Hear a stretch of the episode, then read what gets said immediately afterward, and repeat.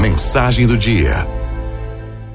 Já aconteceu de você acordar super bem e chegando ao trabalho ou abrir suas redes sociais, se deparar com uma palavra, um olhar, uma rejeição, um desprezo ou uma opinião que tem o poder de roubar a sua alegria?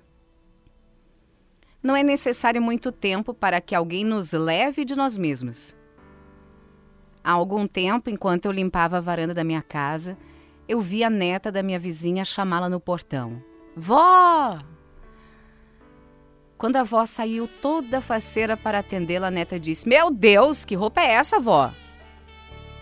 Eu olhei para ver se a minha vizinha estava desleixada e ela não estava. Eu pude ver o semblante daquela avó se entristecer na hora e ainda tentando se justificar pela falta de noção da neta que deveria ter já uns 30 anos de idade. Quantas mulheres falam coisas sem pensar e não percebem o quão inconvenientes são, além de roubarem a alegria das pessoas que estão à sua volta? Frases expositivas como: cortou o cabelo, ah, que pena, estava tão melhor antes.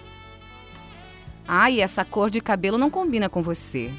Ou, ah, essa roupa não tá legal não. Que espinha na cara é essa? Tá esquisita, hein, amiga? São apenas alguns exemplos de destruidores de autoestima. Mas a gente não deve culpar quem age dessa maneira, embora não seja correto, porque o problema, na verdade, está em quem permite ser roubada por uma crítica descabida.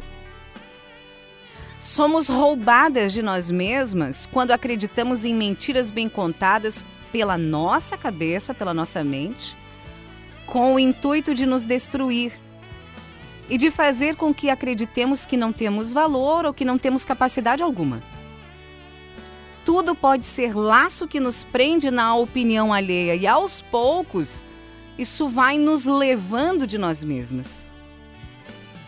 Há mulheres que permitem que todos decidam por ela mesma e administrem a própria vida dela. Se você age assim, saiba que você está se permitindo ser roubada de si mesma. Como é que faz para mudar isso? O segredo para se resgatar deste roubo é saber bem o seu valor, é conhecer a sua identidade, que se encontra em Deus.